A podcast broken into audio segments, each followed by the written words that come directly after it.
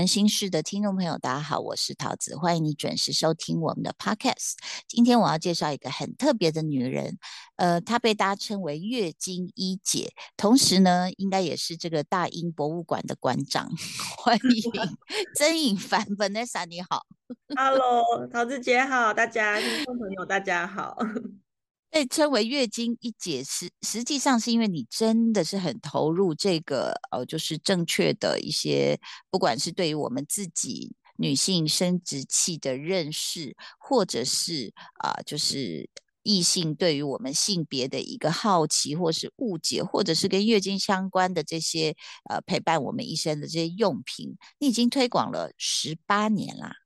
对啊，所以我从二十二岁就开始做这件事情。是非常非常小的时候就呃有点算是找到了自己的天命，所以我觉得我还算蛮幸运的。嗯，之所以起心动念是为什么？因为我那时候在淡江大学念书的时候，我们有交换学生的计划，所以我到美国去交换学生的时候，我就发现他们用的都是在台湾爸爸妈妈跟医生不准我们用的棉条。对对，然后。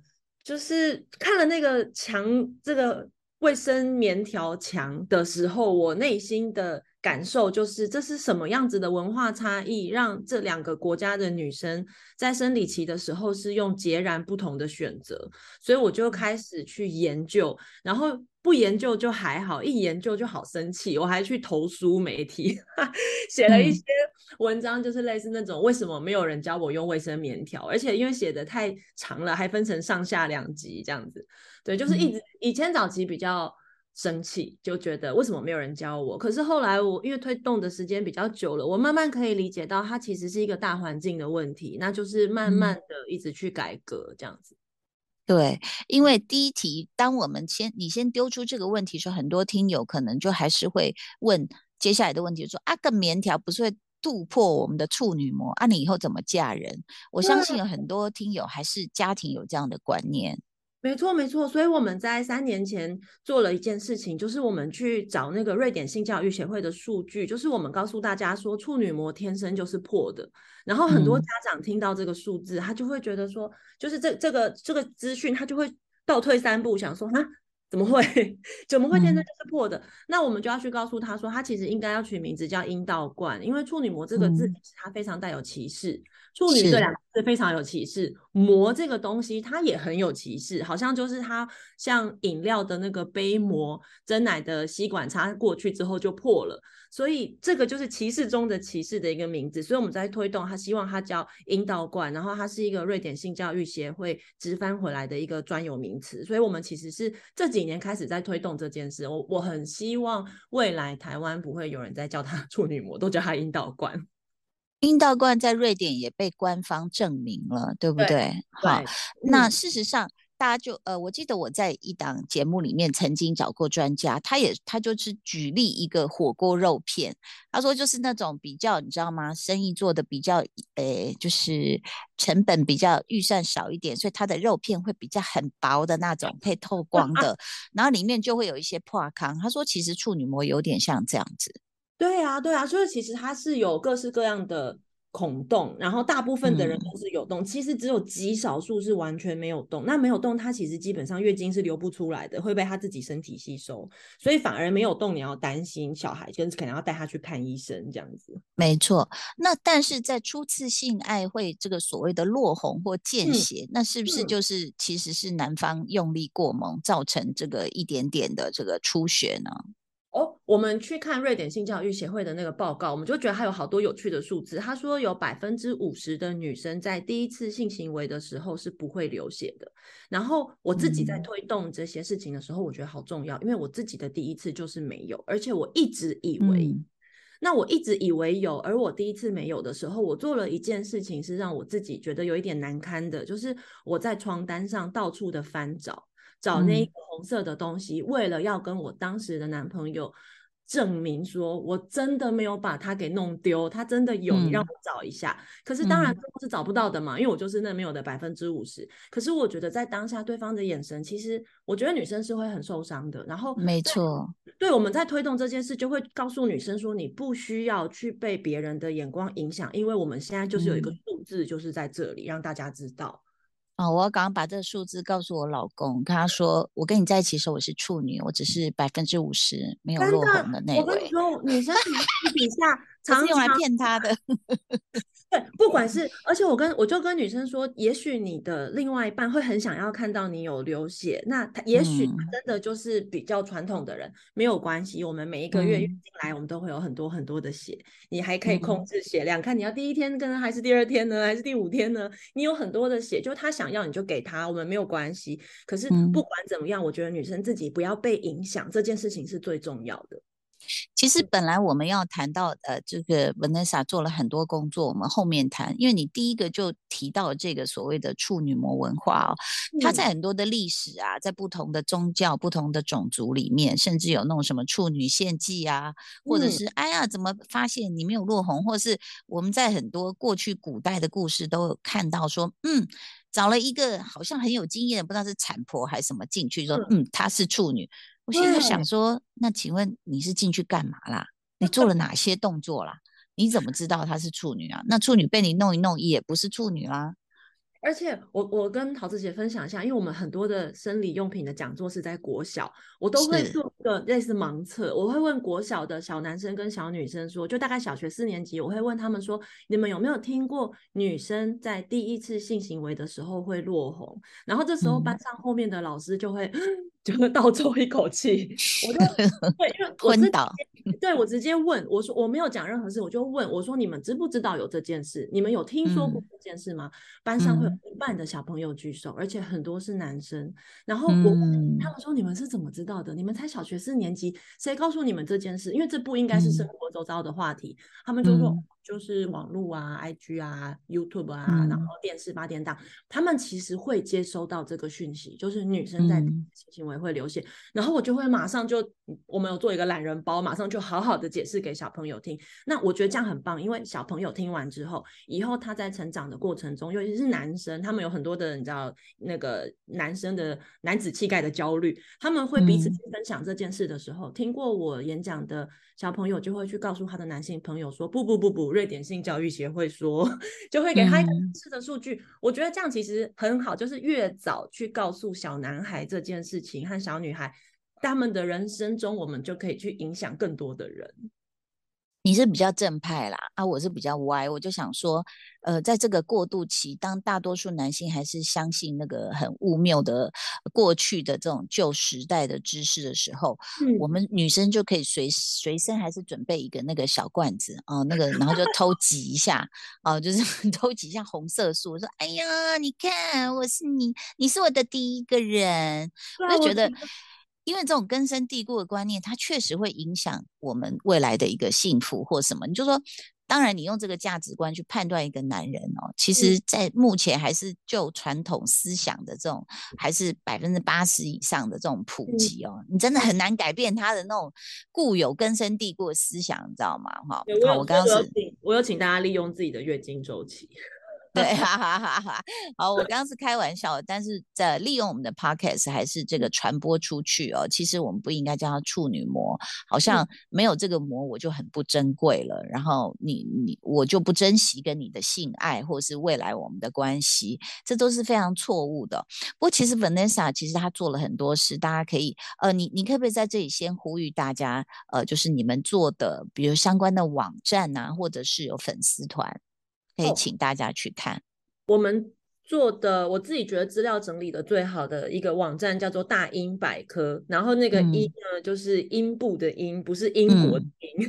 嗯 嗯嗯。我们除此之外，对我们还在游戏就是 Minecraft 里面盖了一个大英博物馆，就是用女生的内生殖系统盖成一个博物馆。所以这两个教材是我们目前在学校里面老师最喜欢用的，因为学生们其实都很喜欢，就是都是很生活化的素材。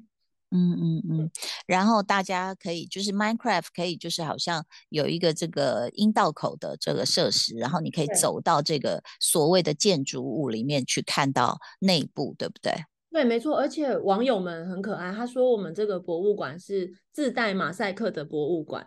因为就是一格一格的。对，是我们真的是找了建筑设计师，是一颗一颗敲进去，然后每个角度都有问过妇产科医生去做怎么做调整。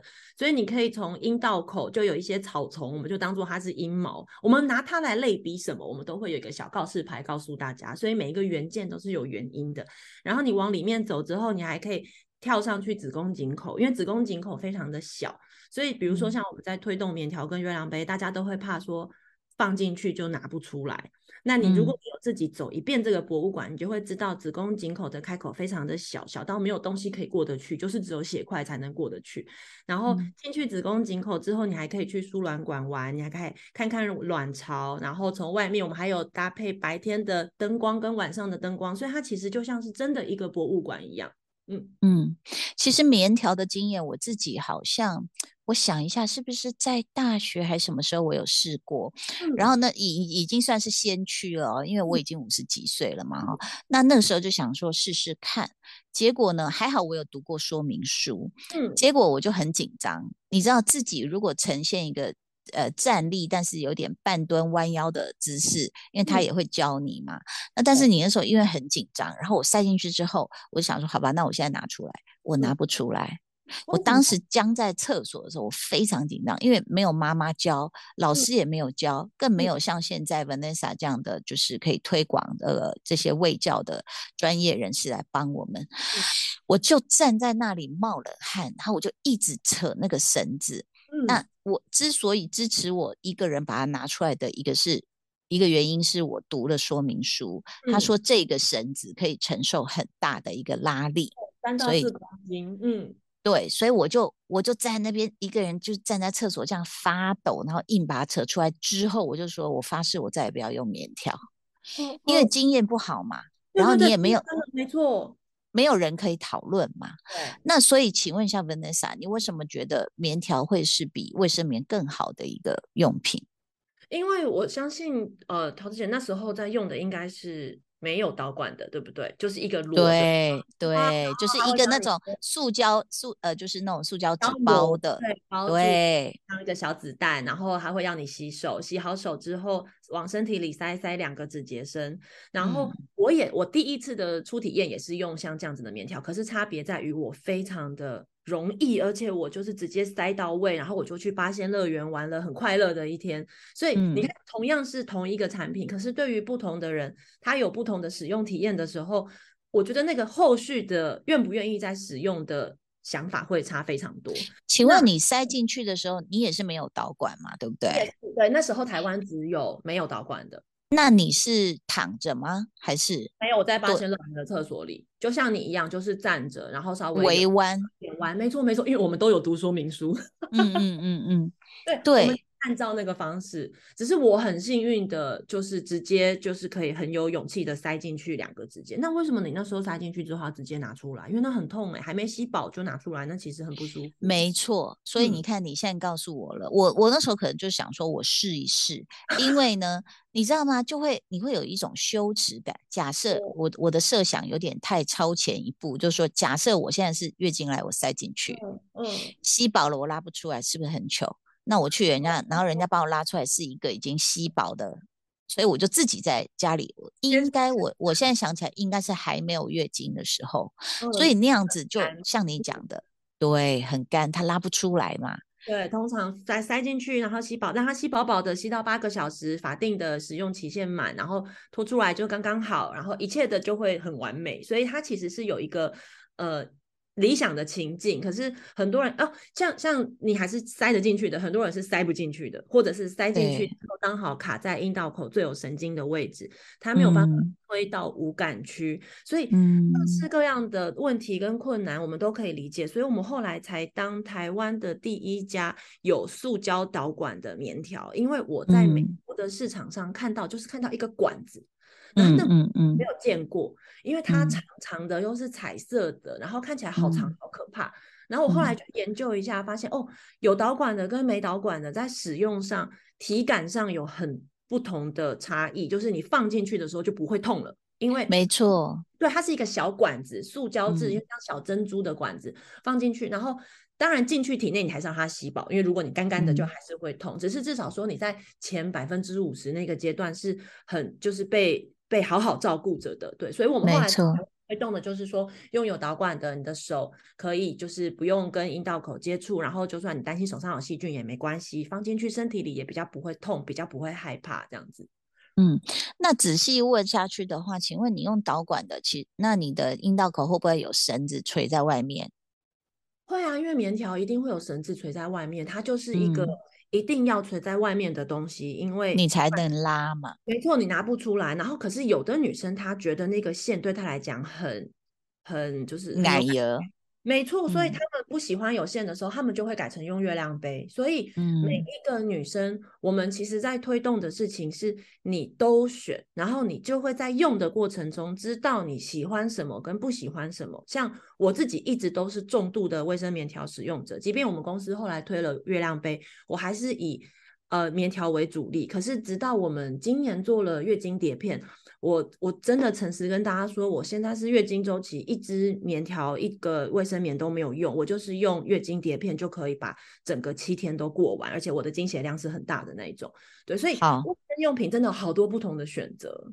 我我我们等下你跳太快了，因为我跟你讲，我我身边有那种小孩都在美国读书好几年了，他妈妈还是说你不准用棉条。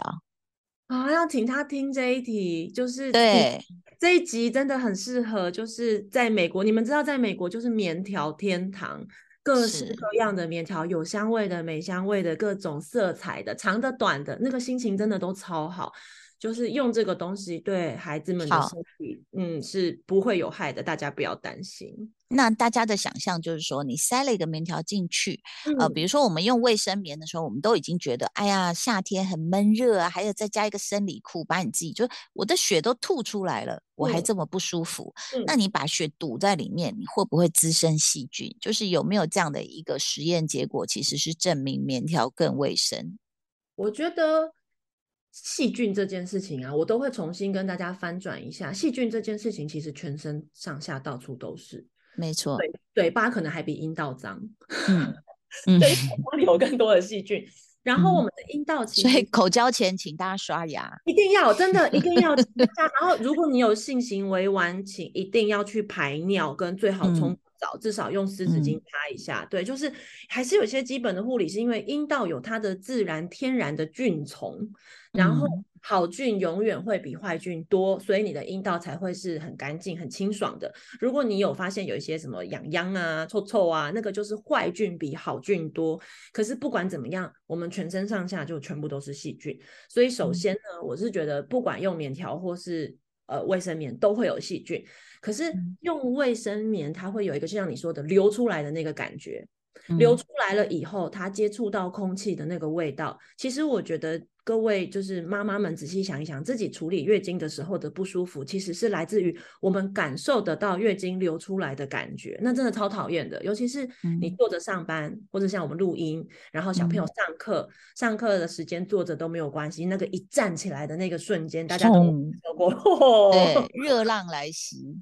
对，然后每个小朋友都直接冲去厕所，所以其实我觉得月经周期，我觉得大家回去仔细想一想，并不是。精血本身，因为精血，我说真的，它其实就是半瓶养乐多的量。从你第一天到第七天的流量，然后很多妈妈听到就会觉得，怎么可能？怎么可能只有半瓶养乐多？真的，真的就是，只是因为你阴道口的神经是全身最多的，所以一点点的血溢过去，你就会觉得好像是真的就是血崩。然后那个恐慌感，跟你晚上睡不好，因为大家都很怕外漏嘛，都不想洗床单嘛，所以会想办法把。包的很好，你的恐慌，然后你闻到卫生棉上经血氧化的味道，这些还有身体不适，对不对？有很多人会有经痛，然后经前症候群、拉肚子，有的人是便秘，这些全部的东西加在一起，我觉得它已经是让女生在成长过程中的一个压力。那如果我们我们现在在国为什么在国小就会推动这种月经平权教育，就是让小朋友知道，我们今天就是来处理这半瓶养乐多的血。然后有各式各样的用品，有的你感觉不到血液流出来，有的血液你啊接上去之后，它不会有什么味道。像比如说棉条，因为棉条是在身体里，它跟空气其实没有接触，所以卫生棉因为接触空气而有的那个精血的异味，在棉条上面是没有的，月亮杯也不会有。总之，往身体里面塞的就是比较不会有异味，因为那个异味并不是你的精血是臭的，异味是因为空气的关系。所以其实我们在推的事情就是，呃。重新看待你的月经，然后大幅的降低大家的焦虑跟恐慌，然后让大家觉得这是一个自然的身体现象，就像是你鼻子不舒服，你就会想鼻涕，把鼻涕擤出来；月经来了，就拿东西把它送出来，帮助它送的快一点，就这样，对，就是。呃，大家都处理的迷迷毛毛，这个我可以理解，因为我以前也是这样。但是我确实在寻求多元用品的过程中，我得到了我自己的解答，那也是我的解答。可是每个人都可以有自己的解答。像桃子姐，你有听过有一种内裤是可以吸血的吗？好像有哎，嗯，我有，嗯，我最近去一个，就是有看到，就是山西产品，可是他 有在。在在卖这个，我们想啊，那是什么？你说三创吗？呃，不是在那里哦。好，就是呃，吸血内裤是我觉得也真的是一个黑科技，因为我们跟很多妈妈们说到吸血内裤，他们都会说有有有，我有帮我们家小孩准备，就是那个生理裤嘛。我说不不不，不是，嗯，完全不同。生理裤就是高腰，然后防水不透气，然后把卫生棉贴的好好的，然后都会告诉小朋友。呃，生理期来要穿生理裤，我其实也不知道为什么，但我就是一直穿着。那吸血内裤它就是一件内裤，可是它的下面的地方它做成了可以吸血的高科技布料，所以它好像叫月亮裤，是不是？对，有一个品牌叫月亮裤。对对对对，国外其实这已经流行很久，然后台湾月亮裤是第一个，然后再来有其他品牌也有出。可是我真的觉得各位家里有出金孩子的。爸爸妈妈都可以帮小朋友准备这个裤子，是因为第一个，它本身就可以取代生理裤，因为它可以贴卫生棉啊，卫生棉就可以直接贴在它上面。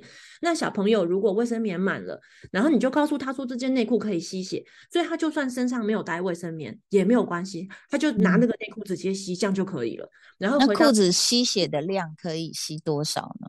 我觉得只有第二天量最大的那一天没有办法单独穿，会请大家再帮小朋友准备一片卫生棉或是一支卫生棉条。可是其他天都完全没有问题。然后尤其是等月经的那几天，你知道吗？你知道不知道怎么来，什么时候来哪不知道。那以前就是先垫一个卫生棉嘛。那也不能先塞棉条，因为会很干。然后我们听过有的视障者的朋友，因为我们有最近在做一个跟视障者有关的月经案子，视障者的朋友他们是会在身体里面塞月亮杯塞三个礼拜。我说你也塞太久了吧？他说：“因为他不知道他的月经哪一天不稳定经期，对他就是天天塞，天天检查杯子里看有没有经血，然后他才知道自己月经什么时候来。所以像小朋友，他不知道自己月经什么时候来，他绝对也不想要在学校的时候遇到这种突如其来的惊喜。所以你可以请他，就是比如说知道这礼拜要来，这礼拜就都穿月亮裤，就是吸血内裤上学。对，然后小朋友就会有一种。”他就知道哦，我今天内裤是可以吸血的，所以就算突然来，我也不用害怕，因为第一天的量其实没有这么大。对，而且还有后面，像我个人的话，就是每次后面的时候，就你就觉得没啦，走啦，整片是白色的，啊就突然呢，就隔了半天或一天还是。又给你吐最后一口血，你就想说你这个灵眼也太抢戏了，为什么又爬起来吐了一口血？所以那个就很难控制。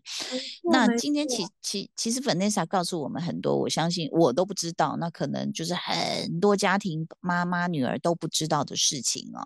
那呃，我们下一集再请粉内莎继续来告诉我们，就是刚刚我们没有 update 到的一些，包括像是月亮杯啊，还有这个。